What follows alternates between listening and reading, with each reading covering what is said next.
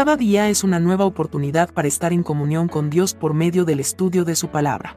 Bienvenidos a su espacio de devocional diario, Jesus is Life.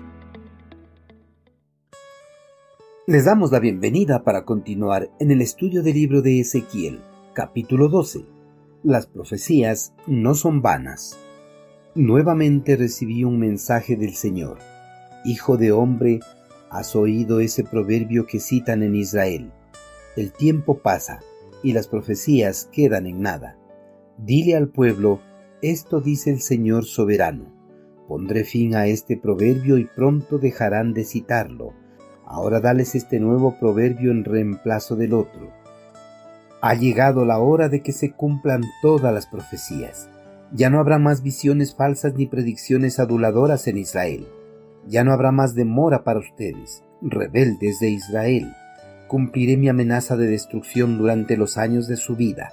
Se acabó la demora. Ya mismo cumpliré todas mis amenazas. Yo, el Señor soberano, he hablado.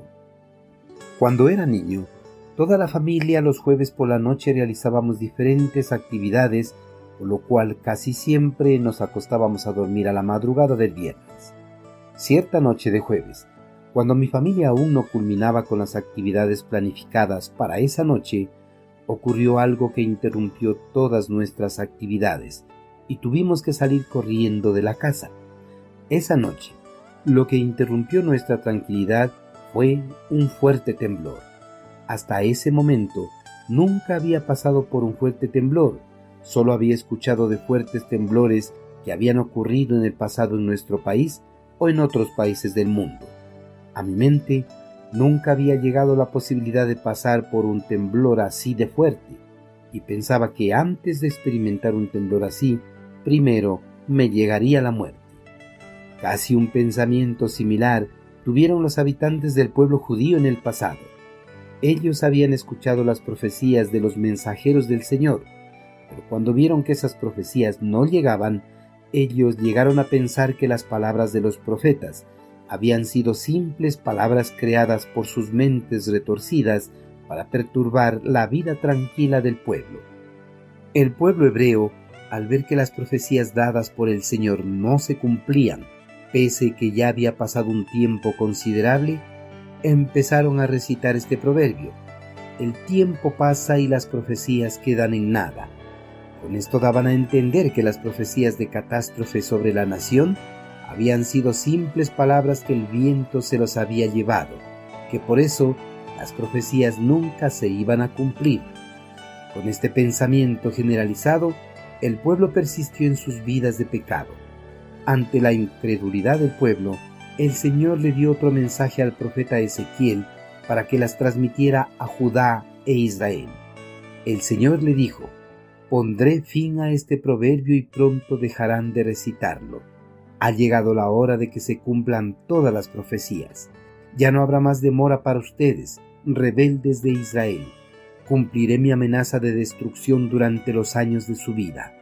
Con este mensaje, el Señor ratificó al pueblo hebreo que la hora del juicio sobre la casa de David había llegado y que sus amenazas no habían sido simples palabras. Dios no había derramado su juicio inmediato sobre el pueblo hebreo porque les estaba dando tiempo para que mostraran arrepentimiento de sus pecados y rebeliones.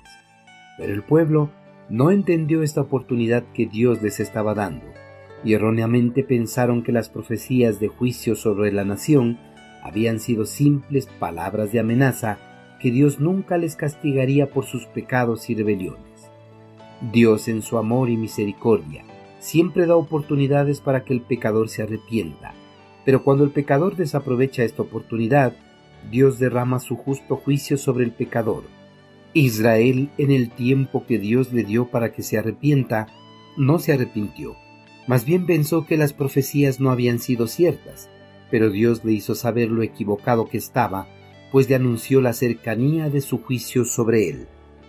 Queridos hermanos, muchos cristianos tenemos por tardanza las promesas de nuestro Señor cuando sus promesas no se cumplen en el tiempo que esperamos.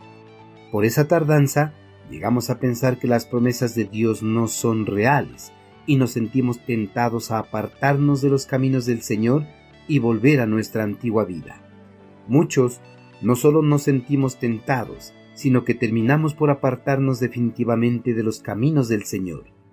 Antes de dudar de las promesas del Señor, debemos comprender que sus promesas no se cumplirán a nuestro tiempo, sino en sus tiempos, porque sus tiempos son perfectos y los nuestros no. Hermanos, Dios cumplirá sus promesas a su debido tiempo, tal como cumplió las profecías de juicio sobre el pueblo hebreo. Con esto en mente, no tenemos que tener por tardanza ninguna de las promesas hechas por el Señor. Más bien, debemos esperar con paciencia y en oración para que esas promesas se cumplan en nuestras vidas. Envíenos sus sugerencias y comentarios a nuestro correo electrónico ministerio.jesusislife.net. Este programa es una producción de Jesus is Life.